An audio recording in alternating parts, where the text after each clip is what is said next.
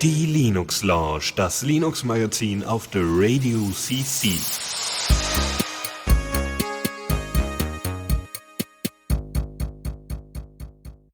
So, und damit willkommen zur Linux Lounge nach zwei Wochen wieder mit äh, dem Faldrian. Guten Abend. Ja, moin. Und dem, Li äh, dem, dem Lukas. Nee, nicht, nicht dem Linux. Das Linux haben wir auch dabei.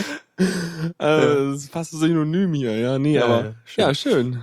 Ja, Ach, Auch mal ja. wieder nach viel Stress hier am Senden. Das ist gut. Ja, du, du bist umgezogen und Äh, ich ja. war ein Wochenende lang auf Achse. Wir beide ziemlich müde. Genau, ich habe nicht so viel zu erzählen, du eher mehr. Ja, ich kann da so ein bisschen was, was äh, hier äh, auf den Tisch schmeißen, ja. Äh, genau, sonst themenmäßig haben wir wieder mal irgendwie für jede Kategorie halb was dabei. Bei der Woche haben wir, glaube ich, nicht so, aber dafür ordentlich Newsflash. Ähm, ja, genau. Ansonsten kommt in den Chat, wenn ihr mitquatschen wollt, wenn ihr irgendwie Kommentare habt zu den Themen, über die wir reden, oder aber irgendwie, ja, doch irgendwie was anmerken wollt oder so, dann ist das auch immer ganz praktisch. Und ja, das wäre es soweit. Ja, ähm, ja, genau. Ist noch irgendwelche Ankündigungen oder so? Nö, ne? Ich glaube Glaube nicht. Ich habe un ich hab unseren Counter äh, verbessert. Wir haben hier so ein internes Tool, ja. Das kannst du dann unter counter.theradio.cc angucken. Da sieht man ist dann es so, nicht wie mehr viele Leute. intern. was- Ja, jetzt ist es extra, aber es war eh schon nicht, nicht ganz intern, ne? So, so für Kenner ist das jetzt. Und da habe ich jetzt einen hübschen Graph mit eingebaut. Dann sieht man so, wie die, wie die Minecraft-Spieler zuhören und wieder nicht zuhören und wieder zuhören und wieder nicht zuhören. Oh, Genau. Cool. Ja, dann können wir loslegen, würde ich sagen. Neues aus dem Repo. Ja, und äh, genau, da haben wir das Linux mal wieder. Ja, da ist es endlich. Ja, ja. Genau, der Kernel 3 3.17 ist rausgekommen und äh, Mhm. ja, damit dann auch äh, einige interessantere neue Features. Äh, zum einen, das geht's um so, so 4K-Monitore, was ich auch noch nicht so gesehen habe und irgendwie auch noch nicht auf dem Schirm habe. Haha. Ähm, Äh, ja, bei, bei, bei, bei 3.17 musste ich erstmal denken, ich bin mal wieder hoffnungslos veraltet. Ich bin hier auf 3.14 und am Wochenende habe ich schon Leute getroffen, die waren auf 3.16. wow. Also, oh je, oh je. krass, krass. 4K-Monitore. Ja, das, äh, das sind die ganz großen. Ne? Ja, ich weiß. Also das, ist, also das ist das, was man sich heute eigentlich noch nicht leisten möchte, so richtig. Ja, und auch wenn, wenn man das ja so vorstellt, das ist ja im Grunde, ich habe hier so einen Full-HD-Monitor vor mir stehen und, Mhm. und 4K wäre ja einmal, einmal vier davon, wenn ich mich Ja. nicht verrechne. Krass. Das ist schon Nein. viel. Da kannst du, da kannst du ein Computerspiel, kannst du da in Splitscreen mit voller Auflösung spielen. Yeah, cool. Oder, äh, genau, oder dieses eine Spiel, was man im Splitscreen spielen muss. Äh, Ich weiß, dieses, welches? dieser eine Shooter, wo man die anderen Spieler nicht Ach in der so, echten ja, Welt ja. sieht, sondern nur über die Splitscreen. Richtig, wo die, wo die Player Models unsichtbar waren, was wir Ja. irgendwie vor zwei Wochen oder so hatten. Genau. Mhm. Ähm, wie war es jetzt? Die 4K-Monitore werden irgendwie anders angesteuert? Ähm, ja, es gibt da wohl welche, weil wohl die Anschlüsse das irgendwie in Teilen noch nicht so gut können, dass die äh, über DisplayPort sich als mehrere Monitore ausgeben. Und Also meinst du, die können die 4K nicht bedienen oder was? äh, da bin ich mir Ja. gar nicht sicher, weil irgendwie geht's ja schon. Das Ding ist halt, äh, du kannst über DisplayPort mehrere Monitore gleichzeitig ansteuern. Da gibt's das sogenannte Mhm. Multi-Stream Transport Protokoll. Mhm. um, wofür es jetzt halt auch den Support im Kernel gibt. Und ähm, da aus irgendwelchen Gründen melden sich mehr, irgendwelche Monitore manchmal über, als mehrere kleinere Monitore an. Okay. Ist ja komisch. Wird aber auch jetzt erst so wirklich vom Intel-Treiber benutzt. Aber ich meine, dann habe ich einen Monitor, der sich als mehrere an Monitore anschließt. Sehe ich dann irgendwie mehrere Sachen da oder, oder wie? Also prinzipiell, wenn du so einen großen Monitor hast, dann willst du das ja wieder in ein Bild zusammengesetzt kriegen. Ich will Eigentlich. einfach einen riesigen Monitor haben, Ja. egal was der Computer damit macht. Ja. Ja. Und ich denke, das geht später auch mit rein. Okay. Ja. Hm. Na gut, also was heißt diese, diese neue Technik, also 4K-Monitore, ist dann langsam auch im Kernel irgendwie, dass die da integriert wird. Jo, genau. Ja. Okay. Dann Hm. gibt's was Neues zu Zufallszahlen, ähm, was jetzt auch so, dass die ganze Heartbleed-Geschichte, also Nachfolger davon ist. Und zwar gibt der Kernel hat jetzt die Funktion getRandom, die halt eine Zufallszahl ähm, liefert und die halt auch zuverlässiger ist, als wenn man irgendwie def random oder urandom benutzt. Da bin ich jetzt nicht genug Kernel-Entwickler dafür. Äh, Ich hatte mal angenommen, dass sämtliche Interaktion eigentlich mit sozusagen diesen Prozessgeschichten über so Pseudodateisysteme und sowas stattfinden, Ja, weswegen es ja auch das gibt und so mit Proc und sowas alles, ne? Ja, aber es gibt ja auch irgendwie System Calls und so. Da bin ich aber auch nicht so Ah, wirklich ja. drin. Hm. Ja, nee, hast du völlig recht. Hatte ich total verpeilt. Okay, Jo, spannend. Genau. Ich meine, wir wissen ja auch, seit, äh, zumindest seit, ich glaube, welcher war das noch? Es gab einen XKCD mal wieder, ne? Mit Mhm. dem, ja, ich hab, ich hab die vier schon ausgewürfelt, ne? Mit, dass das irgendwie das äh, Get Random einfach Return 4 drin hatte, mhm. Funktion. Ähm, und solche Sachen. Oder es gab, glaube ich, als sie die PlayStation 3 geknackt haben oder so, es war mal irgendwie ein Talk, den ich nie vergessen werde, äh, der auf dem äh, Chaos Communication Kongress war. Dort haben sie auch gesagt, sie haben es darüber geknackt, dass halt die Random-Funktion war. Das heißt, das A und O von guter Verschlüsselung ist, dass man gute Zufallszahlen generieren kann. Ja, genau. Und der Hintergrund, also warum das jetzt besser funktioniert, ist, weil durch Def, Def Random äh, oder solche Geschichten eventuell verschiedenen Prozessen die gleiche Zufallszahl gegeben werden kann. Ah, okay. Klar, und im, im, wenn die einen Call machen, dann haben sie halt eine direkte Interaktion mit dem Kernel. Ja, genau. Das klingt schlau. Ja. So, weitere Neuerung, das finde ich auch recht interessant, der USB-IP-Stack. Okay, Ähm, das ist das so was, was, wo ich ganz früher mein Open Moco an äh, mein Netzwerk angeklemmt habe, indem ich das angeklemmt habe und so ein USB äh, Netzwerk-Gadget. Ja, damit erzeugt möglicherweise. Also du kannst damit im Grunde wie, äh, also du kannst damit Sach USB-Geräte an, von, an, die an einem Computer angeschlossen sind, übers Netzwerk freigeben für andere.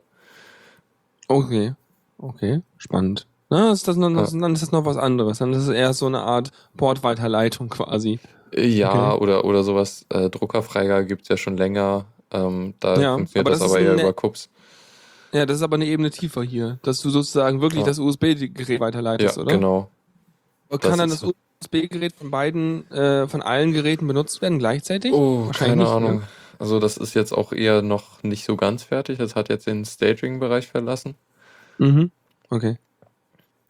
Ja, Ja. spannend. Muss man auf jeden Fall mal aufpassen, was da passiert, weil klingt schon spannend. Gerade Ja. wenn du jetzt halt irgendwie so dein in deiner Wohnung oder so dein, dein Router-Dings hast mit dem eigenen Software drauf und so ein paar USB-Ports dran oder dein Mhm. Raspi hast oder so und dann da irgendwelche Hardware dran hast und die dann halt freigibst, sodass du auch mit irgendwelchen, Genau. keine Ahnung, mit WLAN angebundenen Dingen dann irgendwie plötzlich Sachen mitmachen kannst, Ja. ohne da direkt irgendwelche Services laufen lassen zu müssen auf dem Raspi. Ja, genau. Ist schon ziemlich cool. Also genau, der, der, der, das Device muss dann halt recht wenig machen. Ja, es wird halt quasi nur die USB-Pakete eingepackt und weitergeschickt. So stelle ich Ja. mir das vor. Ja, genau. Ist schon, klingt schon sehr cool, so für gewisse Anwendungsfälle. Ja, wir müssen alle, alle, alle äh, IP-Pakete in alle möglichen anderen IP-Pakete einpacken und das wieder in alles andere einpacken und dann überall hin verschicken und dann wieder auspacken. Jo. Das wird sicherlich total performant und voll gut. ja. Genau. Ähm, dann haben wir Grundlagen für KD-Bus. Also D-Bus kenne ich. KD-Bus ist jetzt eine KD, äh, QT-Variante oder was ist Nein, nein, nein, nein, nein. Haha, Zum Glück nicht. Weil das K war wieder mal verdächtig. Das Ja, K Gott. steht nicht für KDE, sondern für Kernel. Die hätten sich was Besseres ausdenken sollen. Das ist doch irreführend. Minimal, Ja ja. gut. Ja. Hatten wir da nicht schon mal drüber geredet, ein bisschen? Äh, ja, Dass es ein schon. Kernel-Notification-Ding geben sollte? Genau, genau, dass, dass sie halt D-Bus in den Kernel verlagern wollen und dass KD-Bus dann das Projekt ist, was das halt realisiert. Ähm, Ja, ja. mehr Kernel. genau. Und da, jetzt, jetzt, es geht halt schon so in die Richtung, dass, dass sie halt jetzt ein paar Sachen äh, vorbereitet haben dafür, dass das passieren wird. Ja. Am Ende hast du dann so einen Kernel, der sieht dann genauso aus, hast du ja jetzt schon ein bisschen, aber die sieht dann so ungefähr so aus wie System D. Ähm, wir haben halt ein Ding, da steckt alles drin und äh, jetzt mach mal. Und dann Ja. hast du Genau. ja, das auch. Irgendwann, irgendwann nehmen sie dann System D noch in den Kernel. Das wäre Ja. ganz schön kaputt. Ja, egal.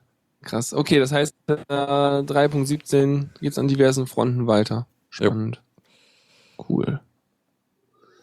Wo wir eben Okay. gerade bei Druckern waren, ne? Hast du jetzt noch mal hier, Druckerweiterleitung über USB, da hast, das macht man eigentlich über KUPS, wenn man so einen Druckerservice freigibt. Und KUPS hat auch eine neue Versionsnummer. Mhm.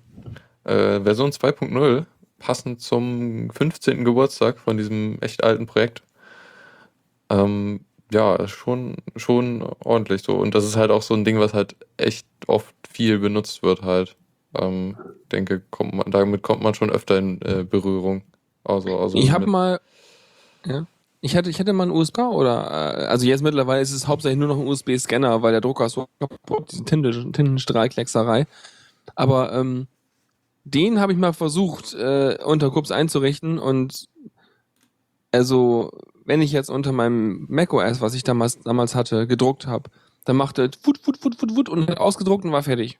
Mhm. Und wenn ich dann, ich glaube, mit dem Gutenberg-Print oder was der Treiberding hieß dafür, das war so, ein, so eine Ja. Treibersammlung, dann dieser Epson mit, mit unterstützt wurde. Wenn ich damit dann versucht habe zu drucken, dann war das eher so, ich drucke jede Pixelzeile einzeln und es hat so ungefähr zwei Minuten pro Seite gebraucht, obwohl Schwarz-Weiß-Text war und der Text war verwaschen und sah hässlich aus. Mhm. Also, das war nicht optimal. Wobei, wobei, Fun Fact natürlich, du in beiden Varianten mit Kups gedruckt hast. Weil äh, macOS schon seit Jahren auch Kups benutzt.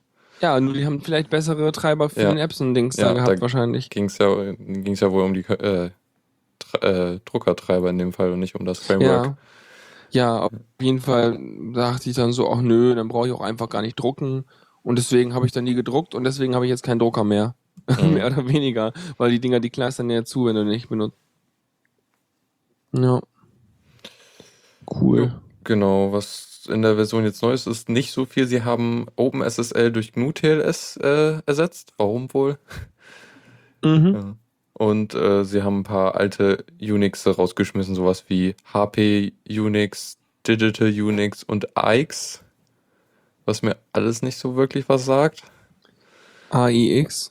Okay. Ist, nee. äh, nicht so wirklich. Ja, also Nee, nicht so- super viel. Sie haben jetzt halt den Versionssprung wahrscheinlich zum Geburtstag gemacht. Ja.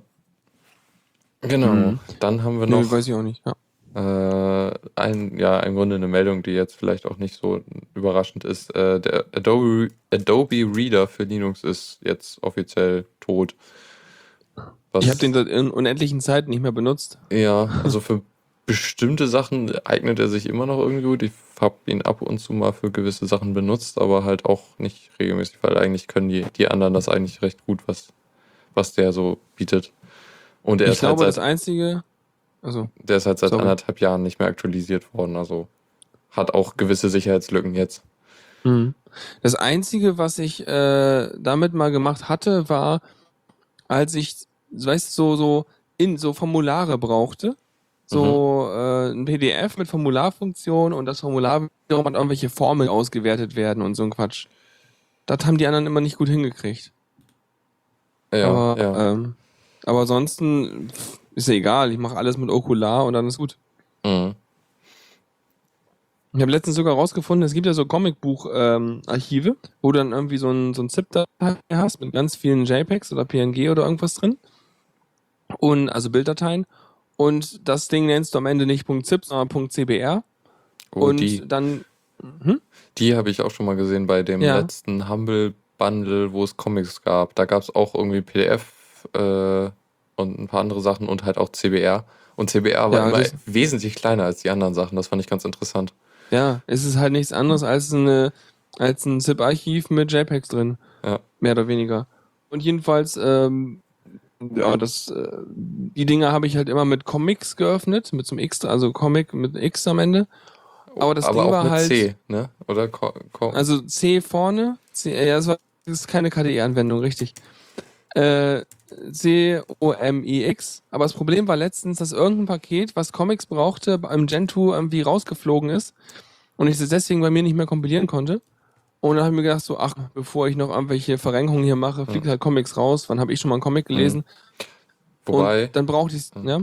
äh, der Nachfolger von Comics heißt jetzt M-Comics. Also da wurde Ja, aber den gab's mal- nicht in meinem Gentoo. Oh, okay. Und dann dachte ich mir so, ey, komm, geh weg. Und äh, hab dann geguckt und hab dann geguckt, hä, sag mal, äh, kann, wieso, wieso geht das noch? Und dann konnte ich tatsächlich mit Okular diese CBR-Datei öffnen. Ah.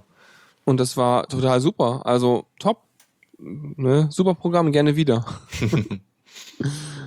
ja. Mhm. Jo, also ja, nicht so Adobe-Zeug. traurig. Ja. Ja. Ist Adobe eigentlich noch eine eigene Firma? Ah, ja klar, die machen ja so, so, so, so Grafikzeug, ne? Ja, aber vielleicht gehören sie trotzdem Leuten, ich weiß es nicht, ich vermute Nee, aber. ich hatte überlegt so, ja, weißt du, wenn, wo bei mir der Name Adobe präsent im Kopf ist, ist Adobe Flash und Adobe Reader. Und beides muss sterben. Und deswegen habe ich kurz überlegt so, sag mal, machen die eigentlich noch was Vernünftiges? Aber ich glaube, da so eine größere Grafiksuite. Ja. Minimal daher, min, never mind, ist schon okay. groß. Ja. So Illustrator und Photoshop und mhm. Ja. Na gut.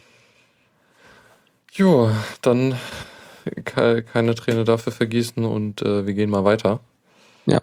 Newsflash. So, äh, erst das gute Thema oder erst das schlechte? Oh, wir- also, Moment, das kommt jetzt drauf an. Was ist denn bei dir, bei dir das Gute? ähm, das erste Thema ist, würde ich sagen, das erfreulichere. Äh, ja, dann machen wir erst das Schlechte. Na gut, ähm, es geht, was, also ich, soweit ich jetzt feststellen konnte, äh, wurde das in der letzten Woche noch gar nicht behandelt, obwohl es damals schon bekannt war. Äh, was mich echt wundert, weil das doch irgendwie doch etwas äh, sicherheitskritisch und zeitkritisch ist. Und zwar geht es Mhm. um die Sicherheitslücke beziehungsweise die Sicherheitslücken in der Bash, die jetzt irgendwie über die letzten Wochen zutage gekommen sind. Ähm, Hm. was halt doch, das war halt also nach Einschätzung vieler schlimmer als der, der, der äh, Heartbleed-Bug. Von daher schon Ähm, hast du dir das ohne. genau durchgelesen, was das tut? Äh, ja, recht genau. Also, Okay, dann, dann kannst du es mal in drei Sätzen, weil ich habe tatsächlich gedacht, ach so, hm, Bash, schlimmer Bug, oje, oje, und hab's dann Mhm. durchgelesen. äh, das ist im Grunde eigentlich sogar einfacher als der, der äh, Heartbleed-Bug von der Funktionsweise. Und zwar Ja. geht es eigentlich darum, nur darum, dass du halt, ähm, du kannst halt äh, äh, ähm, Umgebungsvariablen setzen mit äh, env und dann irgendwie so Variablennamen und dann gleich irgendwas. Ähm, Ja. Die dann aber, wenn du eine weitere Shell startest, einfach ausgeführt werden.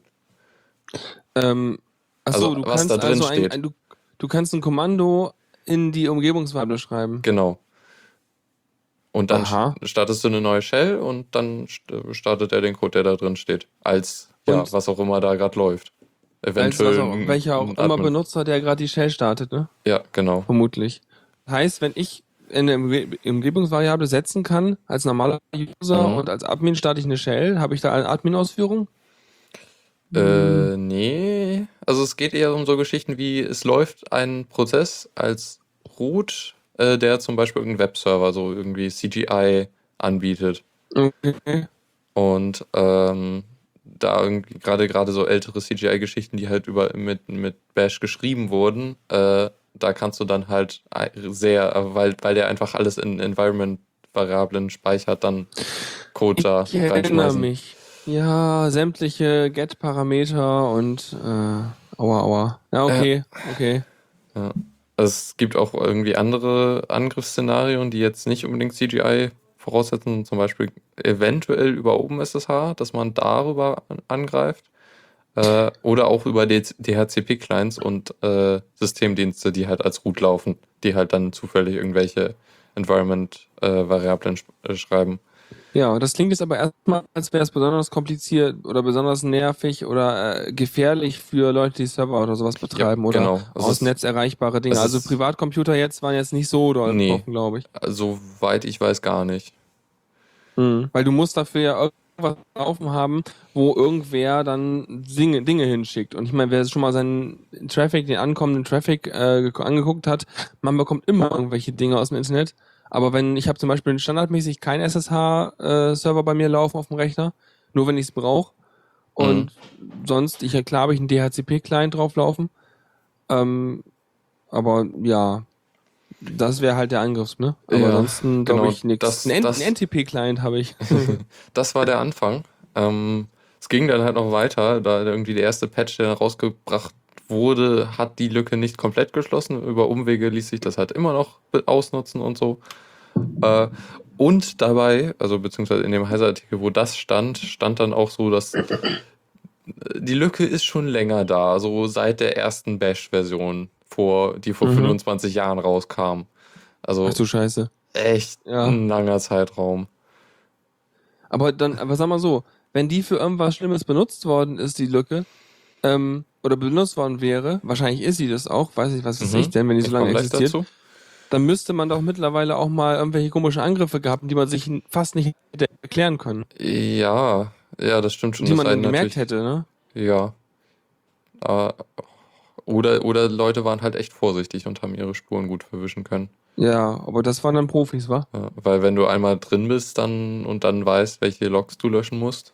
Verdammt, ich wieder Bock auf Shadowrun. Ja.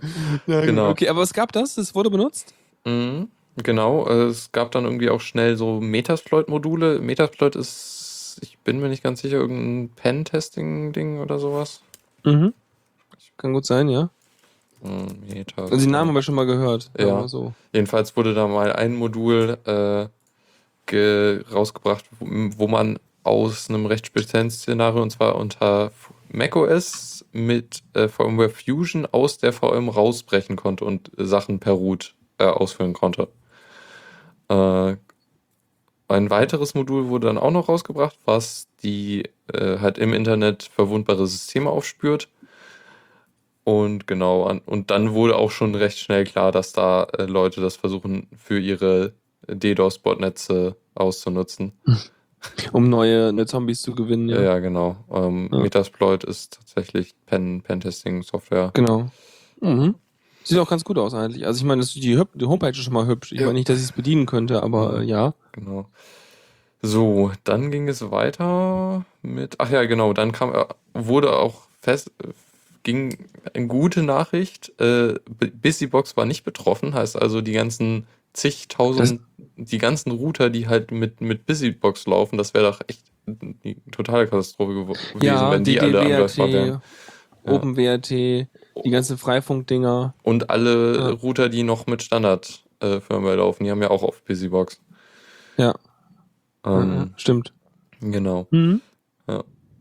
Äh, auch, auch klar wurde dann, dass es halt weniger Systeme sind, die äh, also angreifbar sind als bei Heartbleed, aber dafür ist die Lücke halt wesentlich gra- gravierender. Ähm, und äh, genau. Ähm, ah, dann, ich muss mal eben das Datum nachschauen, irgendwann ging es dann los, dass halt echt die gehäufte Angriffe verzeichnet wurden, was, also es wurde dann auch mal, irgend, irgendwer hat ein Quellprogramm äh, veröffentlicht, mit dem man halt ohne große Kenntnisse den Bug ausnutzen kann. Äh, Mhm. und, da auch, und es wurde halt irgendwie, Heiser hat dann irgendwie mitgekriegt, dass bei sehr viele, also irgendwie bei Honeypot-Systemen hat man festgestellt, dass die Lücke ausgenutzt wird und äh, auch viele Server wurden halt angegriffen. Ähm, Ja, klar. Ja, genau. Und dann, Aber erst seitdem jetzt oder hat man das schon mal in der Vergangenheit ich, glaub, zurückdatiert? ich glaube, man hat es nicht zurückdatiert. Soweit Weil das wäre spannend gewesen, ob irgendjemand davon wusste, Ja, bevor halt äh, jetzt diese große Welle losging. ja äh, wäre interessant zu wissen, aber also ist wohl noch nicht. Also bei Hartley wurde es ja irgendwie dann angeblich festgestellt, hier anscheinend noch nicht. Mhm. Ähm, genau, dann kamen auch halt die Patches, die die Lücke dann endgültig mal geschlossen haben und CyanogenMod hat Updates rausgebracht, denn CyanogenMod ist eins der wenigen Android- äh, bzw. Android-Derivate, die die Bash ausliefern. Das heißt, du kannst dein Handy hacken, Ja. mit dem WLAN hacken lassen. Genau. Ist doch super, ja? Und gehst zum Kumpel, loggst ins WLAN ein und plötzlich hast du alles voller Katzenbilder. Jo. Also, oder irgendwas. Ja, hoffentlich. Ja, hoffentlich nur Katzenbilder. Und Ja. Panda-Bilder. Ja. Ja.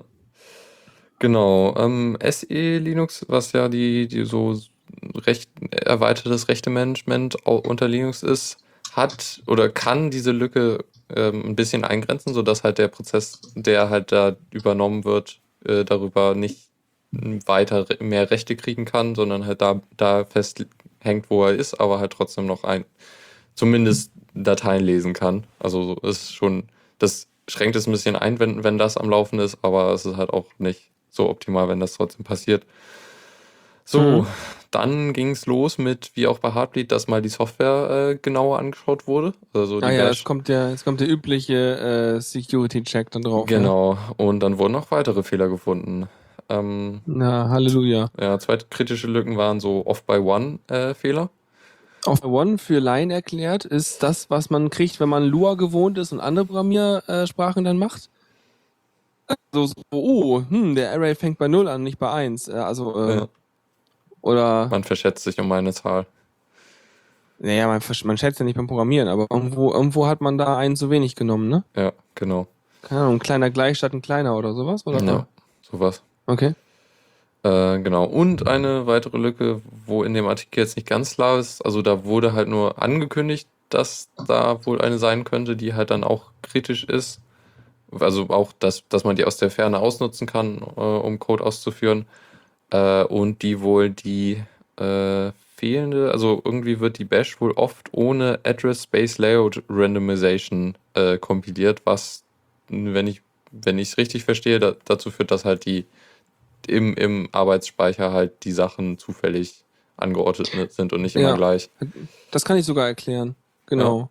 Ja, also genau. Das heißt, wenn du diese Randomization nicht hast, also ganz nah sozusagen, das ist der Normalfall, war der Normalfall, dann werden, weil dein Programm braucht ja bestimmte Abhängigkeiten, es ist, belädt ja bestimmte gemeinsam genutzte Komponenten eines Betriebssystems und so.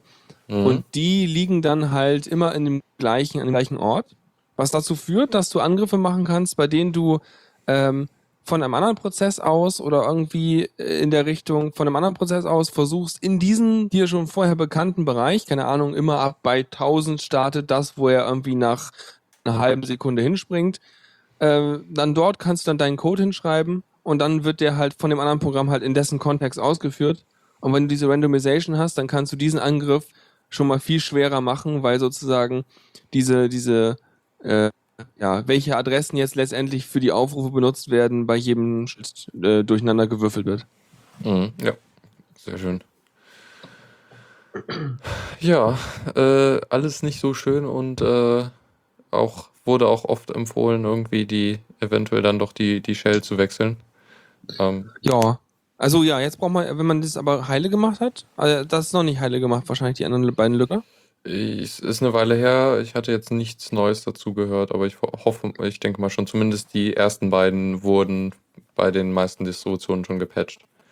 Also muss man jetzt die ZSH auf seinem Cyanogen-Mod installieren. Äh, Ja, beziehungsweise einfach auf- vielleicht auf Server, also auf kritischen Systemen halt nicht mit der Bash arbeiten, sondern sowas wie, sowas wie Dash benutzen, also die Debian ASH, die Okay. Debian Alm, Almquist Shell ist es, glaube ich.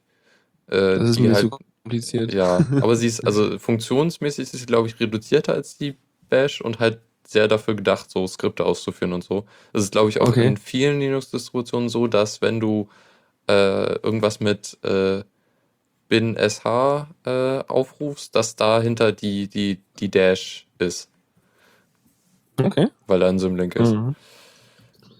Okay, mal kurz gucken, Ja, was bei mir da ist. Ich habe jetzt irgendwie meine Systeme mal auf äh, ZSH umgewechselt.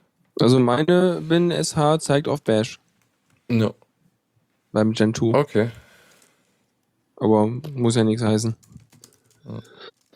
Hm. Ja, dann, dann wollte ich was Lustiges erzählen, glaube ich. Äh, ja, ich, sind wir mit dem Thema jetzt durch? Warte mal, du hast irgendwo den Count kopiert gehabt, den habe ich dir gerade irgendwie durch die Gegend kopiert. Den musst ich du mal eben wieder retten. kopiert. Oder? Dann, egal, ich habe gerade Sachen verschoben. Ähm, wurscht. Okay, dann wolltest, hattest du einen Artikel gefunden zur Wikicon, aber ich war einfach selber da. ja. Das macht es natürlich ein bisschen einfacher.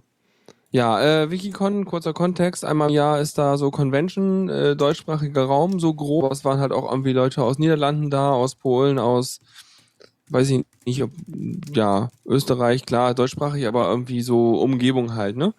Und, ähm, ja, und was das ist halt, ist halt so ein bisschen wie so Kongress halt.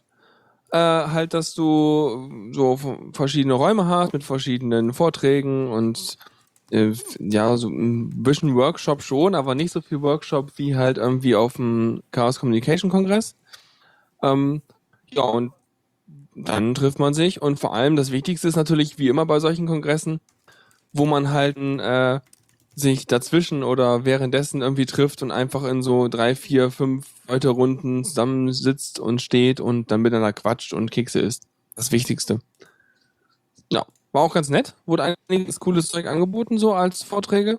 Ähm, äh, am tollsten waren natürlich immer die Quatschvorträge, also die äh, eher ähm, äh, nicht so, wie bearbeite ich jetzt einen Artikel, sondern eher so aus dem Leben eines Trolls, eines Wiki-Trolls. Wir erzählen mal. Äh, solche Sachen, die waren spannend, weil, mhm. naja, war halt ganz nett aufgezogen, war ein Typ, der auch früher mal irgendwie als Troll unterwegs war. Ähm, der hat halt dann meinte so, ja, er hat da so einen Troll aufgetrieben, er geht den mal eben holen, geht dann so aus dem Raum raus, setzt sich eine Wollmütze auf, kommt wieder rein. Ja, hallo, ich bin hier der Troll, ich äh, erzähle euch mal was. Hm. Und dann das, hat der, haben wir halt, ja? Das war dann so der Trollvortrag unter den seriösen Vorträgen. Ähm, wir haben nachher auch noch über Porno geredet, also oh, okay. das äh, war alles dabei. Aber ähm, nee, ebenfalls war es ganz spannend, weil er halt dann das wieder so in die Richtung der Psychologie auch ein bisschen reingeht, wie man halt mit Leuten umgeht und wie man, was Trolle eigentlich wollen und so ein bisschen so äh, einen Einblick gibt, so was, ja, wie man mit Leuten umgeht, kann, kann man besser machen, wenn man halt weiß, wie die Leute ticken. Oder wenn man so ein bisschen deren Motivationen versteht. Und das hat er eigentlich ganz nett dargelegt. Und dann gab es natürlich wie immer bei so einem Vortrag, also bei den meisten Vorträgen fing es dann irgendwann so ab dem, ab, ab so zwei Drittel bis drei Viertel des Vortrags an, dass die Leute dass eine Diskussion anfingen. Manche Sachen waren auch direkt darauf ausgelegt, dass du halt am Anfang irgendwie zehn Minuten, eine Stunde Intro gehabt hast und dann war vor allem Diskussion. Ähm, ja, und das Themenfeld, was überhaupt so behandelt wurde, war halt recht breit. Das war natürlich alles irgendwie auf Wiki-Krempel bezogen. Ähm, ähm, ja, und der Artikel jetzt, den du verlinkt hast, der behandelt ja so ein bisschen vor allem immer diesen, diesen Konflikt zwischen, also, oder ja, diesen, sagen wir mal, aus journalistischen Sicht vielleicht auch spannenden Konflikt zwischen hm, die Foundation und die Autoren. So. Mhm. Weil du hast einmal die, also du hast einmal die Foundation, die halt äh, hauptsächlich als Aufgabe haben, eben ein, eine gute Umgebung zu schaffen dafür, dass die Wikipedia gedeihen kann, dass die Leute da irgendwie schreiben können und dass eigentlich alle glücklich sind und äh, dass die ganzen Freiwilligen ihren Quatsch machen können, die sie machen. Also das Ding vorantreiben, weil die Wikipedia wird halt von Freiwilligen geschrieben. Und dann hast du wieder die Autoren, die das auch okay finden im Grunde. Und dann gibt's manchmal so Punkte, an denen es so Reibungspunkte gibt, sowas wie, naja, äh, die Foundation hätte da gerne mal, will da gerne mal was machen und äh, äh, macht dann die Umfrage oder irgend sowas, ja. Und dann äh, sagt die Community, naja, das und das gefällt uns daran noch nicht, weil begründete Dinge hier. Und dann gibt's irgendwie Kommunikationswirrwarr. Und am Ende heißt es so, ja, äh, wir machen es trotzdem. Und dann, dann ist der Shitstorm groß. Und solche Sachen wurden teilweise noch aufgearbeitet auf der, auf der Con ähm, in ein paar Sachen. Um, ja, es war auch mal ganz spannend, aber es ist halt, du hast halt so gegen, also das sind nicht gegenläufige Interessen, aber es sind unterschiedliche äh, äh, Schwerpunkte, die die Community und wiederum dann die Foundation so legen. Ne? Ja. ja, klar. Äh, und, ja? Äh, nee, doch nicht. Ach so. Nee, und dann war halt, ja, gibt halt so ein paar Sachen, wo äh, genau, was ja, äh, was da auch nochmal kurz zur Sprache kam, eben so, es gibt jetzt halt, wenn du auf einen Wiki-Artikel, auf ein Bild klickst, dann kriegst du halt so ein, so, ein, so eine Lightbox, so ein, so ein Viewer, der dann sich dann über deine Wiki-Seite legt, wo du das Bild halt in groß siehst und die wichtigsten Infos unten drunter. Der sah auch nochmal in der ersten Version anders aus und hatte ein paar Fehler drin und da hat die Community erstmal gesagt so, nö. Und dann wurde trotzdem durchgedrückt. Und das war halt irgendwie dann ja, schon so eine Sache, wo dann irgendwelche Umwege gewählt wurden, um das dann trotzdem noch umsetzen zu können, obwohl die meisten dagegen waren. Und das ist halt immer so schwierig, wenn halt ein Feature, was eigentlich eine gute Sache ist, mangelhaft umgesetzt, abgelehnt, aber dann durchgedrückt wird, dann sind die Leute erstmal so ein bisschen, äh, ja, fies ja, drauf. Da war ja irgendwie ja, auch die Geschichte mit dem WYSIWYG-Editor. Genau, das war ja vorher dann auch gewesen, ja. Der mittlerweile aber besser geworden sein soll, habe ich mir sagen lassen. Mhm. Also, das muss ich mir mal wieder angucken. Stream, mhm. jetzt mal wieder. Hm? Ich habe gerade Verbindungsprobleme. Ich hoffe mal, das klappt okay. gleich wieder. Fies. Okay, sollte wieder gehen. Muss, okay, dann muss ich doch noch nächstes Mal, nächstes Mal streamen. Ähm, Genau. Ähm, ja, aber das wurde natürlich auch inhaltlich einiges gequatscht. Ein Vortrag ging darüber, dass die irgendwo in Berlin ein, ein Editathon gemacht haben. Ich dachte mir dann immer, am Ende haben wir, ja, egal, auf jeden Fall, also das hieß, ging da halt so, es war wie ein Hackathon, nur halt zum Schreiben. Dass du dich halt irgendwie mit Leuten triffst, dann irgendwie da fünf Stunden lang irgendwie, keine Ahnung, Kekse und Computer und Bücher und Zeugs und dann fängst du an, irgendwie Artikel zu schreiben und am Ende hatten die äh, Leute, die davon erzählt hatten, so ungefähr irgendwie zwölf Artikel fertig gekriegt.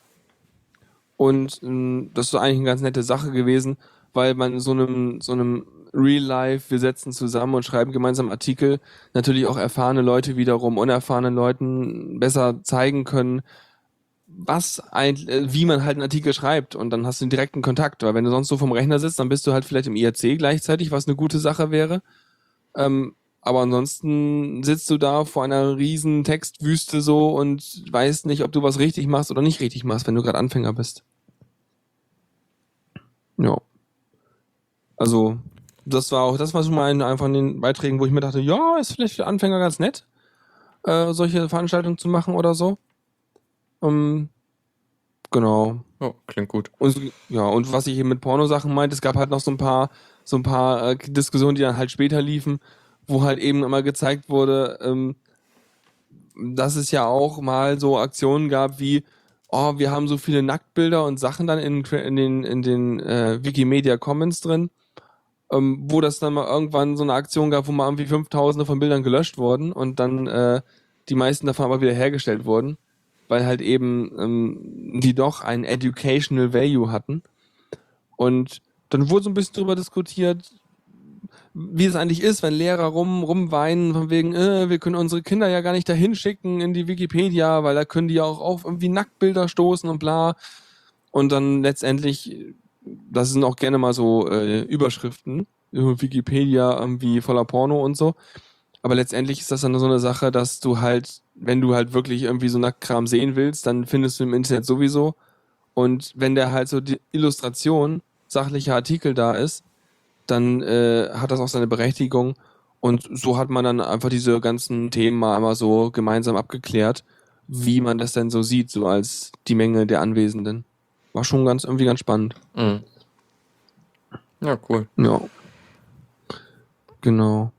Ja, und sonst gab es noch ein bisschen Rumprogramm und eigentlich war alles ganz harmonisch. Am Ende hat man echt viele Leute kennengelernt und ich muss sagen, ich kenne ja die Leute so von, also die Leute aus so der Pen and Paper Lab Fantasy Szene ich kenne so Leute aus äh, dem Hacker-Umfeld beim, beim CCC und so, also beim Kongress und so.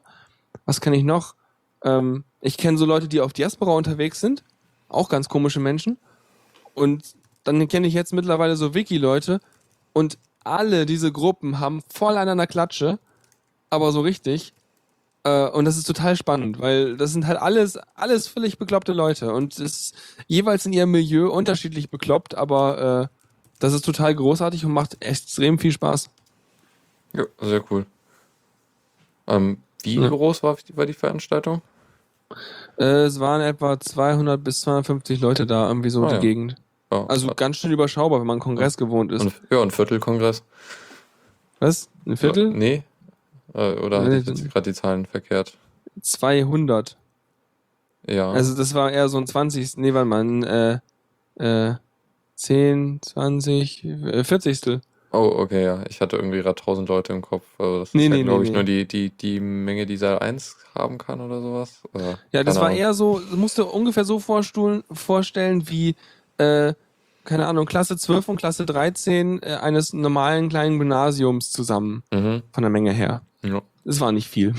aber das war aber für, für die Menge und wie, wie viel man da miteinander zu tun hatte, war schon okay. Man hat ein paar Le man hat diese Leute halt ständig wieder gesehen und konnte dann halt mal wieder mit denen quatschen. Auch ganz gut. Mhm. Ja, sehr schön. Mhm. Mhm. Und danach hat man auf jeden Fall mehr Bock, nochmal wieder was zu machen in der Wikipedia. Das ja. hilft schon. ja, also in dem Artikel wurde ja auch viel darüber geschrieben oder äh, Leute zu Wort kommen lassen, die halt sich dem Thema bemüht haben, dass Leute doch irgendwie sehr schnell abgeschreckt werden, wenn sie halt ohne große Gründe äh, die Artikel abgelehnt kriegen mit die Änderungen. Also ja, aber das ist halt erhabene, ja. erhabene Getue. Ja. Aber alle Leute, die ich da kennengelernt habe, oder die sind halt, also die meisten Leute, also sind halt nicht so. Das ist dann eher so, wenn Leute halt irgendwie was machen wollen und so, die sollen mal hingehen und sollen halt einfach mal in IRC reingehen oder irgendwie sonst sich, äh, ja, also ich glaube, so ein IRC reingehen, wo irgendwie Wikipedia dran steht, ist schon mal ganz schlau. Und dann halt sich da irgendwie mal sagen, hey, ich bin neu, ich würde gerne was machen, wo soll ich gucken, bla. Und Mhm. dann hat man direkt mal Kontakte, mit denen man hin und her schreiben kann. Und dann, wenn man dann irgendwie, kriegt man auch einen Mentor oder sowas, wenn man will, oder sucht sich da, kriegt da irgendwie, sie wird an die Fittiche genommen und schon hat man Anschluss gefunden. Und die Leute können einem auch genau sagen, was, was mit Artikeln ist, ob die gelöscht Mhm. werden oder nicht und so. Und man bereitet die Artikel dann halt erst selber in seinem eigenen Namensraum, also in seinem eigenen kleinen Zuhause quasi auf Wikipedia vor. Und dann äh, werden die auch gegengelesen und so Zeug. Und so schnell werden Sachen nicht weggelöscht, gerade wenn man sich irgendwie mit einigen etablierteren Wikipedia-Leuten da einlässt und dann so ein bisschen da zusammenpackt, dann äh, kennen die die ganzen Prozesse und wissen auch, was man ändern muss oder wie man das an entsprechend hindiskutieren muss, dass das schon passt. Also, Mhm. wenn man sich da irgendwie jemanden sucht, der da Erfahrung mit hat, der einem bereit ist, einen unter die Fittiche zu nehmen, einem da zu helfen, dann hat man, glaube ich, keinen Frust mit der Wikipedia. Ja, okay. Ja. So, ernste Themen? Äh, ja, geht so. Es klingt schlimm, ist es aber gar nicht. Also, es, es ist mittelschlimm. Keine Ahnung. Okay. Äh, und zwar noch ein Artikel bei Heise, und zwar geht es darum, dass die äh, in Nvidia-Chips schon seit einer Weile ähm, sind das halt so Mikroprozessoren, die halt mit einer eigenen Firmware laufen und so. Ja, Ähm. logisch, das sind alles kleine Systeme. Ja. Und äh, diese Firmware ähm, wird halt beim Initialisieren, also beim Hochfahren, wenn der Treiber irgendwann geladen wird, halt vom Treiber einmal hochgeladen auf die Karte. Das merkt man besonders bei mir am Rechner, weil äh, wenn ich meinen Computer anschalte, dann macht der Lüfter ja, ganz laut. Mhm. Und irgendwann, äh, bei, bei Windows relativ früh, sobald dieser Windows Bootscreen kommt da, und bei meinem Linux halt erst dann, wenn ich mich halt per, per Konsole eingeloggt habe und dann der, Mhm. dann das X-System startet und damit der Nvidia-Treiber, dann fährt sich der Lüfter runter, weil dann nämlich auch äh, die Firmware geladen ist, die dann halt die komplette, äh, sozusagen, das, das Bewusstsein meiner Grafikkarte wurde dann reingeladen. Und ab dem Zeitpunkt kann das Ding halt auch irgendwie mm, richtige Grafik machen und Zeugs. Ja. Ja. Genau. Ähm, das Ding ist jetzt halt, dass sie mit der neuesten, also mit der Maxwell-Architektur, die jetzt irgendwie in den neuesten Grafikkarten drin ist, so GTX 750, 750 Ti, 970 und 980, wann sind das große Zahlen geworden? Oh. Mhm. Äh, ich habe so meine 460 hier rumliegen. Ähm, Ich weiß nicht, was ich habe. Was habe ich für eine Zahl? Ich habe eine GTS 250, glaube ich. ah, du hast noch nicht mal eine GTX. Äh, nee. Also, glaube ich. Ich muss mal kurz gucken, was ich habe. Ich, ähm, LSPCI oder so? Äh, hm, Sudo.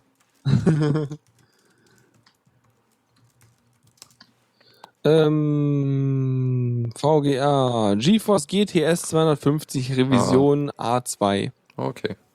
G290 heißt dann der Controller dazu. Ja, ich weiß gar nicht, bei mir. Uralt. ja, bei mir ist es jetzt auch nicht so neu. Ich glaube, drei Jahre oder so alt. Oder vier. Jedenfalls ähm, haben sie jetzt bei den neuen eine signierte Firmware eingeführt, die nötig ist, um gewisse Funktionen zu nutzen auf der Grafikkarte. Also du hast Mhm. irgendwie drei Modi, in der die operieren kann, irgendwie Non-Secure, Light Secure und Heavy Secure. Und Das ist so für, wenn du, wenn, wenn du deine, deine Blu-ray-Videospiele abfilmen willst. Äh, Ja, beziehungsweise es geht halt auch um grundlegende Sicherheit, dass Leute nicht einfach deine Grafikkarte übernehmen oder halt missbrauchen können. Aha. Das sieht ja, okay, aber na gut, Also, egal, erzähl was mal. In, also im Non-Secure-Modus kannst du zum Beispiel nicht direkt auf den Speicher zugreifen von der Grafikkarte. Okay. Ja. äh, und auch andere Sachen. Ähm, und für Light und Heavy Secure brauchst du halt die signierte Firmware und erst dann kannst du halt ähm, irgendwie da mehr, mehr Sachen mitmachen. ähm, was jetzt halt bei Novo ein Problem ist, weil die halt äh, ihre eigene Firmware bis jetzt immer drauf oder führen und die halt dann auch ähm, halt, die ist halt nicht signiert, das, was sie aktuell benutzen. Also Nouveau ist dieses andere Nvidia-Treiberprojekt, Ja, was da offen der, ist. der reverse-engineerte Nvidia-Treiber. Ja. Und ähm, was halt bis jetzt immer so war, dass die Nvidia, die Firmware ist immer direkt an die Nvidia-Treiber gebunden, auch so äh, äh, lizenztechnisch, dass du sie nicht separat äh, vertreiben kannst. Ähm, was sich aber jetzt ändern soll. Ähm, und dann kann man halt die Firmware nochmal irgend separat äh, ähm, halt runterladen, beziehungsweise ist die Lizenz, soll die Lizenz auch so freundlich sein oder halt mit den üblichen äh, Distributionen kompatibel sein, sodass die zusammen mit irgendwie anderen Sachen in irgendwie, ich weiß nicht, Linux, Fir Firmware, Non-Free mit reinkommen können. Äh, Okay. heißt, heißt also, du kannst dann einfach die von Nvidia bereitgestellte Firmware mit Nouveau zusammen benutzen. Ich hatte ja gerade eher eine andere Assoziation. Ich hatte gerade die Assoziation, dass Nvidia demnächst äh, Grafikkarten verkauft. Und äh, die Graf dann kaufst du Grafikkarte von Nvidia, voll geiles Teil, ja, kann ein bisschen was Mhm. so. Und kostet irgendwie 120 Euro, ja. Okay. Und dann kommt Nvidia an, so, weiß nicht Ahnung, so ein Vierteljahr später oder so und meint dann so, ey, weißt du, ey, wir haben hier nochmal, willst du nicht den geileren Firmware kaufen hier? Hier, zahl Oh. nochmal 200 Euro drauf und hier hast du die geilen Features, hier Unlock. Ja, genau. Die Assoziation hatte ich gerade. Nee. Hm. Nee, ist, nee. ist Okay. wohl nicht so. Also sie, Nee, nee, sie sind nicht. noch im Rahmen so. Also es ist Ja, noch ja. nicht ganz böse. Okay, okay. Ja, die wollen ja eigentlich auch nur eine gute Hardware und so. Und ich glaube, Ja. der Markt ist ja auch relativ. Ich meine, Nvidia ist recht weit vorne, aber es gibt ja auch andere Grafikkartenhersteller. Und ich glaube, wenn die Mhm. so einen Scheiß abziehen, dann müssen entweder beide Grafikkartenhersteller so einen Scheiß abziehen, wie halt das halt irgendwie im Mobilfunkmarkt jetzt ist, dass alle Ja. einfach sie denken, naja, wir machen halt so.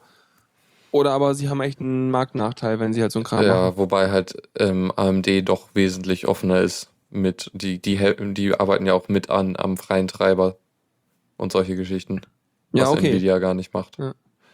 Müsste ich ein, eigentlich na? müsste ich Nee, äh, Hm? ich wollte nur korrigieren. Also Nvidia macht schon ein paar Sachen im Kernel, glaube ich. Also ein bisschen helfen sie da schon, aber das hat ist auch ein weiter Weg. Also früher waren die ja ganz, ganz äh, äh, gar nicht bereit, da irgendwas zu teilen und weshalb überhaupt äh, die, die Nvidia-Geschichten reverse engineert muss, werden mussten. Okay.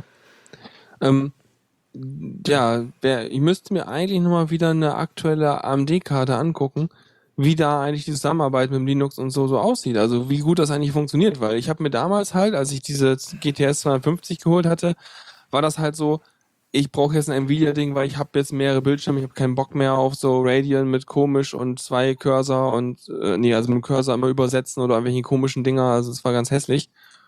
Vielleicht geht das mittlerweile ja auch echt gut. Ja. Ich habe dann nur einfach lange nicht mehr probiert. Ja, keine Ahnung. Ich glaube aber auch irgendwie so, Nvidia ist da interessanterweise mit ihrem proprietären Treiber leider immer noch vorne. Und ich glaube, Okay. Nuvo ist auch immer noch nicht, nee, äh, ist, ist äh, echt nicht verkehrt, wenn man jetzt nicht gerade die ganz dollen Sachen machen will. Mhm. Alles klar. So, Mhm. was haben wir noch? Äh, ja, Neues von OpenBSD, also beziehungsweise von LibreSSL. Äh, OpenBSD Mhm. hat ja irgendwann mal äh, OpenSSL geforkt. Ähm, und jetzt wollen Ja. sie ihre ei- eigene API auch noch schreiben. Also irgendwie bis jetzt haben sie die gleiche API verwendet wie OpenSSL, also die gleichen Sachen angeboten. Und das wollen sie jetzt auch mit Re, ReSSL äh, machen. Also das ist der neue Name für die API. Weil das ein Rewrite ist, heißt es dann Re-SSL, ja. Ich glaube, es kommt von Reimagined. Okay, Reimagined gut. Sie haben, andere, sie haben andere Marketingnamen gefunden. Sehr gut. Ja, Aber ansonsten habe ich das, dieses SSL, oh, wir schreiben was neu, hat dann eher so, einen- so einen Browsertabletteneffekt, ne? So, uhu, jetzt, wir schreiben alle Mhm. unsere eigenen Flavor und dann verpufft das alles. ja, genau. Und es ist eh noch die Frage, ob sich das überhaupt durchsetzen wird. Ja, aber das sieht man dann eh. Ich meine, wenn die ja genug Motivation haben und dann weitermachen, dann werden wir auch noch in weiteren Folgen davon berichten, wenn es da was zu berichten gibt. Ja, genau. So, so, nicht so super spannend, aber irgendwie machen die ja immer noch vehement weiter. Ja, also ich meine, solange das andere noch, ich meine, ist denn das andere, ist einfach von der, von der Architektur her schon so alt und festgefahren, dass sie da, es da sehr viel Aufwand Ähm, macht, das zu fixen, oder? Ja, also man kann sich das mal anschauen. Es gibt da eine, eine äh, Quelltextlesung zu über OpenSSL, die, die, die Ich man stelle mir gerade vor, stell dir gerade vor, wie, wie so, also so ein Typ mit so einer Halbmondbrille und langem Bart so und so einem, und äh, keine Ahnung, so einem, so einem eher speckigen T-Shirt dann da so in so einem äh, Saal mit so viel Holztäfelung steht und vor sich irgendwie ein, ein Laptop aus dem Jahre 1990 und dann vorliest. Doppelpunkt, Doppelpunkt, Konstruktor. So schlimm ist es noch nicht. Eine Äh, Lesung.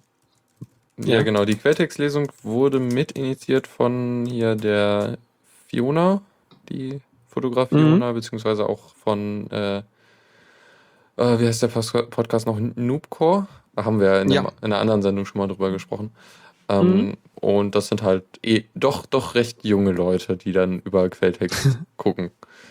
Ja, aber Und ist im Prinzip auch gut. Ja. ja. erklären halt Wie auch sehr Lesungen. ausführlich. Äh, ja. Mhm. Cool. Empfehlenswert auf jeden Fall. Und Ja. da, da, da sieht man auch, kriegt man ein bisschen Einblick, so wie, wie OpenSSL so aussieht und in Teilen doch echt kaputt ist. So. Also Oh beziehungsweise einfach echt alt. Mhm. Ja, vielleicht ist es auch so, wenn jetzt so LibreSSL und ReSSL, also wenn es jetzt so mehrere Forks und Projekte davon gibt, dass dann irgendwann so diese Projekte sich überlegen, okay, wie funktioniert unser Kram, wie funktioniert deren Kram? Ach, ist ja doch in Teilen sehr ähnlich. Lass uns mal Sachen gegenseitig übernehmen, beziehungsweise vielleicht können wir ja auch wieder irgendwann so hin und her mergen oder Ja. irgendwie. Ja, mal schauen. Also äh, generell ist es ja so, also die Mitarbeiter in OpenSSL ist ja jetzt doch recht gut. Auch Google macht da, also sie haben ihren Fork, aber bringen immer zurück, was sie ändern und so. Äh, Mhm. Aber LibreSSL ist halt so der Ansicht, ja, OpenSSL kann man wegschmeißen und die API, API gleich mit. Das ist alles so. nutzlos. Wir machen jetzt alles neu und schön und gut. Okay. Okay. Na gut. Ja. Gut, dann, dann sind wir jetzt, glaube ich, mit dem ernsten Teil fertig. Ja, Äh, jetzt kommen wir jetzt nun für zu, zu, zu spannenden, schönen Dingen. ja. Auch hoffentlich dauert nicht zu lange. Zockerecke. So, wie einige von euch vielleicht schon mitgekriegt haben, äh, ist Borderlands 2 jetzt für Linux unter Steam verfügbar. Ähm, Wieso soll das nicht so lange dauern, was du eben gesagt hast? Was? Äh, es ist 7 vor 8? Das Ach war so. nur mein Gedanke. Ah, okay. Ja, Borderlands 2, ja? genau. Steam. Ähm, wird auch schon fleißig gespielt in meiner Freundesliste. Von Leuten, Na, super. wo ich weiß, dass die unter Linux spielen. Glaube ich Du hattest jedenfalls. das ja schon mal ein bisschen gespielt gehabt, ne? Äh, nee, nur den ersten Teil. Achso, okay. Ähm, ist, ja, ich glaube, ich, es ist immer schwer, so, es grob zusammenzufassen. Es ist halt ein, ein Shooter in Comic-Optik äh, und ähm, sehr stark auf Koop ausgelegt, also mit vier Spielern zusammenspielen. Äh, das ist so darauf, wo es hingeht. Also allein ist das eher weniger sinnvoll. Okay. Und hat halt Ja. irgendwie sehr viel Quest und teilweise auch echt, echt schöne Geschichten. Ich, ich, ich erinnere nur noch mal an die ähm, äh, Rollenspielrunde in, in Borderlands 2. Da gibt es ein DLC. Ach, stimmt. Ja, ja, okay. Ja. Cool. Würde ja. ich mir bei Zeit noch mal anschauen und vielleicht finden, finden sich dann noch Leute, mit denen man spielen kann. Ja, auch wenn das Spiel schon länger ja auch- weg draußen ist. Vielleicht kann man sowas ja auch ganz gut dann, jetzt wo es für Linux verfügbar ist, auf seine Watchlist setzen. Kriegt man ja wieder eine E-Mail, wenn es günstig ist. Ja, genau. Beziehungsweise Genau. kann ich bei der Gelegenheit noch die Webseite istthereanydeal.com ist es, glaube ich, äh, empfehlen, was so eine erweiterte Steam-Wishlist ist, wo man halt dann genauer definieren kann, wann man E-Mails kriegen will und auch nicht nur, wenn die Sachen bei Steam im Angebot sind, sondern auch woanders. Und dann kann man da sagen, so, ja, ich möchte aber, dass, also wenn es woanders verfügbar ist, dann soll es bei Steam aktivierbar sein, also dass man einen Steam-Key dazu kriegt. Ja, ist auch praktisch so, wenn man irgendwie da Sachen finden will. Mhm. Okay. Ja, wobei man auch, dann auch wiederum ist es dann so, dann, ja, mein erster Blick geht dann ja eh immer in die Richtung, äh, äh, ich guck mal, ob mal, ob, ob diese, diese Steam äh, Extension da irgendwie sagt, dass es das irgendwo gut zu kaufen Ja, gibt. also es ist im Grunde das gleiche, das stimmt schon. Ja gut, aber das Ding sagt dir halt Bescheid, wenn halt Ja, irgendwie. schickt dir Mails und äh, auch so irgendwie schickt dir eine Mail, wenn es irgendwie 50% reduziert ist und dann, wenn du es nicht dann kaufst, dann erst wieder, wenn es irgendwann noch mehr reduziert ist als das. Also es ist halt, es schickt dir halt nicht ständig E-Mails davon, sondern wenn du es halt wirklich billig haben willst, dann schickt er halt das dann erst raus. Also es nervt nicht so doll mit E-Mails. Mhm. Jo. Ja, das ist cool. Das ist ja eine Idee, muss ich mir auch mal angucken. Vielleicht ist das ganz schlau. Jo. Okay, dann sind wir auch hier schon durch. Kommando der Woche. Und da ist mir spontan was eingefallen. Ich wollte gerade sagen, wir haben doch eins. Ja, und zwar äh, hatte ich überlegt, irgendwas hatte ich doch mal jetzt irgendwie shellmäßig gemacht und ja genau, ich habe halt jetzt bin jetzt zu ZSH gewechselt und äh, da wurde mir das die sehr coole ZSH-Config-Datei von den Grimmelmachern äh, Grummel. Grummel, Grummel. Ja, ja. Das sind deutsche Entwickler übrigens. Ach, Ähm, tatsächlich. Äh, ja. Grummel.org, also grml.org. Genau, und eigentlich machen sie ein Live-System, mit dem man so irgendwie seinen äh, Grupp äh, reparieren kann und so. Ah, okay. Und äh, bieten aber auch die eine äh, Grimmel ZSA-Config an, die man sich leicht runterladen kann und äh, optimieren halt sehr viel an dem Ding. Also man kann dann durch diverseste Skripte, also in der neuesten Version ist es echt leicht geworden, Sachen, die, die das Aussehen seiner, seiner, seines Command-Prompts anzupassen. Äh, zum Beispiel wollte ich, dass mein Benutzername auf verschiedenen Systemen andere Farben hat, so dass man die gut unterscheiden kann, wenn ich irgendwie per, per SSH irgendwo eingeloggt Mhm. bin und nicht. Und das Ja, geht halt schlau. sehr leicht und das Ding kannst du halt sehr krass äh, äh, äh, individualisieren mit recht wenig Aufwand. Das ist schon ziemlich cool, was die hier gemacht haben. Äh, sie definieren auch so ein paar äh, Aliasse, die recht angenehm sind. Ähm, sowas wie LL oder Mhm. äh, äh, CDT ist auch nett. Äh, erstellt einen temporären Ordner, also in slash temp einen Ordner und wechselt da rein, wenn du halt irgendwie schnell Sachen äh, in, in temp hinschmeißen musst. Das ist cool. Das ist halt das ist super. Oh, aber allein, allein auf die Idee, mir dafür so ein Alias zu machen, da Mhm, bin ich noch gar genau. nicht drauf gekommen. Genau, es ist halt, könnte man alles selber machen, diese Alias, zumindest, äh, kommt man halt nicht drauf und das macht es halt echt einfach, diese Konfigurationsdatei. wir sagen jetzt beide, da kommen wir eigentlich nicht drauf und, und vor den Empfangsgeräten sitzen irgendwie 20 Leute, die sich gerade mit der Handfläche die Stirn massieren. genau, ja. ja. Und Oh ja. äh, auch schön zu dem Ding gibt es ein Cheat Sheet, was man sich ausdrucken kann. Mhm. Beziehungsweise gibt gut. es den Alias, der dir das Cheat Sheet als Desktop-Hintergrund setzt. Ja, natürlich. Aber das kommt dann halt auch auf die, auf die, den Window Manager an, oder? Äh, ja, keine Ahnung, wie sie das machen. Irgendwie machen sie das. Sie machen das. Ja, die machen das einfach. Ja. Cool. Nicht schlecht. Also das ist doch, muss ich mir so vielleicht doch mal ZSH angucken. Mhm. Meinst du? Also das Soll macht ich sehr, machen? ja, also ich probiere es gerade mal und das läuft eigentlich Und- ganz gut damit. Ja, bist überzeugt, ja. Aktuell, ja. Alles klar, ihr habt mich, ich mach das. Ja. Mhm. Gut, dann sind wir auch schon in der Kategorie wieder durch. Tipps und Tricks. Und da haben wir ein paar kurze Sachen und zwar einmal, einerseits die Geschichte, dass man Google unter Chrome OS vorgestellt hat, dass man da direkt Android-Apps ausführen kann, was im Grunde ein Chrome-Feature ist. Und das gibt es jetzt halt auch als Plugin für Chrome und Chromium auf allen Plattformen, äh, wo man dann halt angepasste APKs direkt in, äh, im Browser laufen lassen kann. Was mir dazu einfällt, ist, was ich, was, was ich letztens gemacht habe. Äh, und zwar kannst du äh, Firefox OS Apps in, auf deinem Android-Telefon als native Apps laufen lassen. Ah, ah ja, stimmt.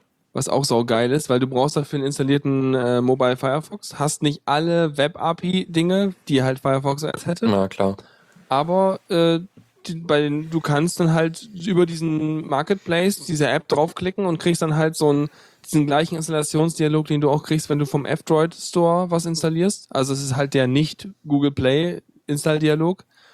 Und dann sagst du ja und dann machst du flupp und du hast dann dein Icon in deinem Launcher drin und kannst das Ding ganz normal starten. Hm. Und was dann passiert ist, dass in einem, in einem Firefox äh, Browser-Kontext halt dann diese äh, Firefox OS App ausgeführt wird. Ja, cool. ist voll praktisch. Oh. Das ist schon schick. Genau, dann haben wir noch einen kleinen Artikel nochmal zu Adobe und zwar äh, bei Linux und ich eine kurze Anleitung, wie man unter Ubuntu die diversen äh, Versionen von Adobe Flash installiert. ähm, was vielleicht für manche Leute nützlich ist. Auch so die, die Unterscheidung, was gibt's jetzt gerade, was, also was, was man äh, jetzt unterm Firefox machen kann, da ist ja gerade die, die Situation nicht so optimal, da ist man noch auf, auf eine recht alte Version beschränkt. Ähm, Im Chrome sieht das ja schon besser aus. Ähm, unter Chromium muss man noch ein bisschen was machen und so. Das beschreibt der Artikel alles. Und was ich neu gelernt habe, es gibt ein Wrapper-Plugin, was die äh, PP-API in ein NP-API-Plugin äh, überführt, wodurch man Okay. dann, dann das, also die, das neue Plugin, was bei Chromium mit aus, oder bei, bei Chrome mit ausgeliefert wird, das dann unter Firefox benutzen. Aber das ist halt noch sehr Ah. Alpha und halt sehr, sehr fehleranfällig. Also so ungefähr so zuverlässig wie, wie Pipelight. Ja. Okay. Cool. Aber eigentlich will man gar kein Flash, von daher kann man sich auch schenken. Aber wenn man es doch braucht, dann ja. Mhm. Und einen hast du noch. Genau, ich habe jetzt mal irgendwie unter Android rumprobiert und äh, wollte mal neue Tastaturen ausprobieren. Ich bin eigentlich bis vor einer Weile recht glücklich gewesen mit der Standard-Android-Tastatur, ähm, die halt auch direkt so Swipe mitbringt und so. Das, das habe ich auch ganz gern benutzt. Wollte aber mir dann nochmal anschauen, was es so für andere Sachen gibt, auch die ganzen anderen Swipe-Tastaturen, die dann halt Geld kosten. Ähm, bin aber jetzt zu, zuerst auf einen gestoßen, die ich eigentlich noch lieber mag als dieses Swipe, nennt sich Mi, Minu, M-I-N-U-U-N. Äh, irgendwie mit einem langen U, ich weiß nicht. Jedenfalls, Mhm. die Idee ist Minuum. Ja, Min Minuum, würde ich sagen. Minuum. Okay. Ja, das ist wie, das ist wie mit, mit, wenn du in, Lat in Latein eine U-Konjugation hast, dann heißt es auch irgendwie Portus und Portu, ja, Portus, also einfach ein langes U. Ja, genau. Ähm, und äh, da hast du im Grunde die normale Tastatur, die du sonst auch hast, aber auf eine Zeile komprimiert. Also du hast ja irgendwie auf der Taste sonst irgendwie Q, A und Y sind mehr oder weniger übereinander und irgendwie S und X und so. Und das ist halt zusammengepresst. Und, Und- wie, wie, wie, wie tippst du das? Äh, du musst halt ungefähr in die Richtung tippen, wo der Buchstabe ist. Das Tolle Wie ist jetzt? halt, also Ja. du tippst halt, du hast halt das mehr oder weniger auf einer Zeile so und äh, tippst dann halt da ungefähr, wo das, das A ist und dann merkt er sich, also du tippst dann halt weiter und so und er, er erkennt dann halt das Wort, was du meintest. Ähm, ist halt wieder abhängig davon, wie viele Wörter er kennt und so. Aber ähm, für die meisten Wörter ist es halt auf jeden Fall äh, ausreichend und ich komme damit besser klar als Swipe, weil man damit auch recht kleine Fehler noch korrigieren kann. Also das ist in die Richtung, äh, wir kommen wieder zurück zu T9. I, nein, eigentlich nicht. Also es Okay. hat mich auch etwas überrascht, dass ich so gut darauf tippen kann. Ich habe erst nicht begriffen, warum.